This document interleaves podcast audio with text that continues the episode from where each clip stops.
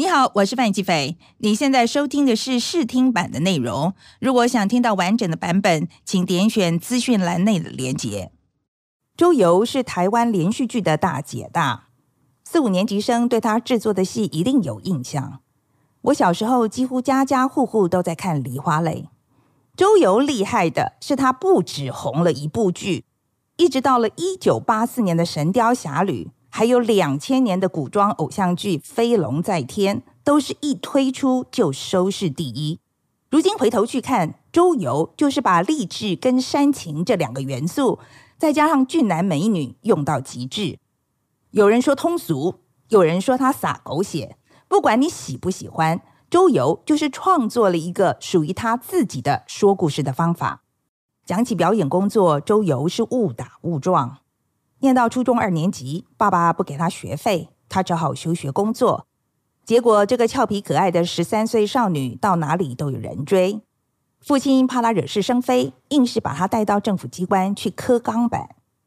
这是在蜡纸上将所有的文字手写一遍，在蜡纸上留下浅浅的刻痕，然后再上油印机打印，就是像现在影印的工作了。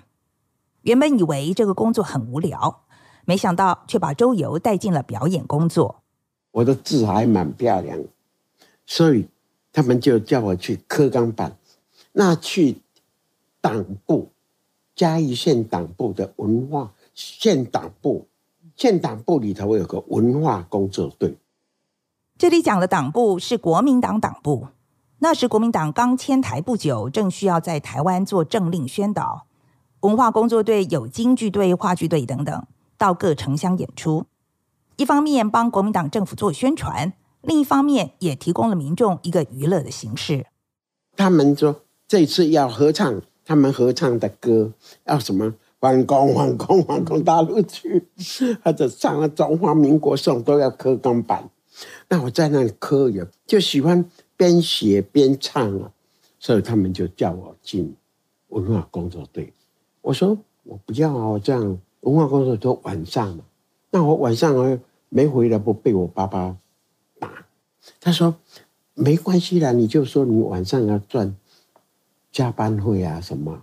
所以那个时候，那个是有一点像反共宣传这样。对对对，主要就是思想工作了。思想，嗯，那也要上上台演戏呀，啊，因为我个又高哈，又那就演反派的女匪干啊。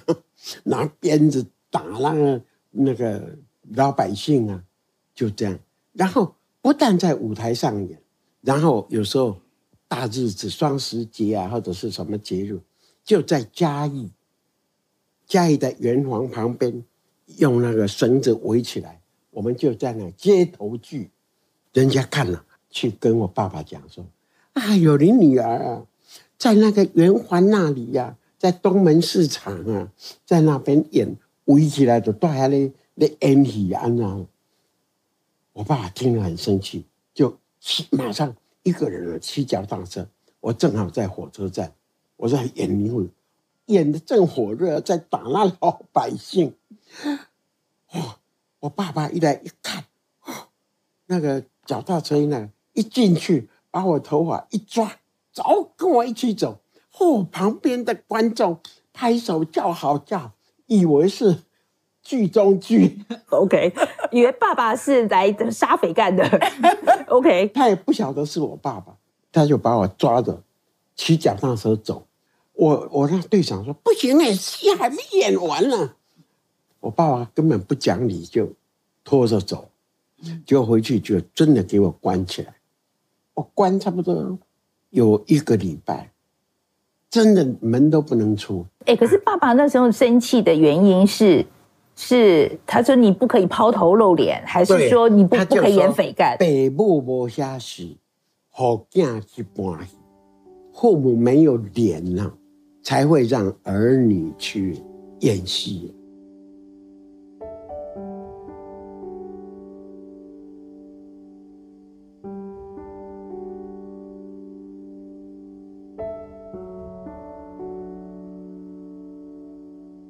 跟我阿妈讲说：“你让我去，让我去台北，我去赚大钱，我有这个志气。”他答应我说好。其实那我在整理，那有一个破皮箱，把衣服装一装，那个皮箱还蛮大的，还破棉被，棉被真的是破里头一块一块，还卷一卷。那我就约半夜，火车从高雄到嘉义都得快要十一点多十二点。那我知道那个三轮车，我约半夜来。啊，听到三轮车来，我又高兴，又爸爸家里都睡觉，可是我祖母知道，我祖母就过来摸摸我。以前的人不会说抱起来哭啊什么，他摸摸我，我也摸摸他，两个人就是就是很难过的。他好，那你走，有不如意就还是要回来，还是家好就好。三轮车在等了很久，就亮亮亮亮，那我就拿着皮包出去，我爸爸醒。就叫我二哥跟四哥两个人骑着脚踏车到火车站。来火车站，我已经检票过去。好，他买完月台票，要检完票，火车已经咚咚，哔哔走。那边走，我看哈，我二哥冲进来，我四哥就从上面爬上来，要去抓我。已经来不及，火车，这真的可以拍成那个画面很。对呀、啊，真的。就跟他讲，二哥四哥，你跟爸跟阿妈讲，我一定会成功回来，我一定到台北，一定会，一定会成功，一定会赚大钱，我一定会回来孝敬你们。我就这样一路哭，一直哭，一路上就一直哭。几乎哭到台北。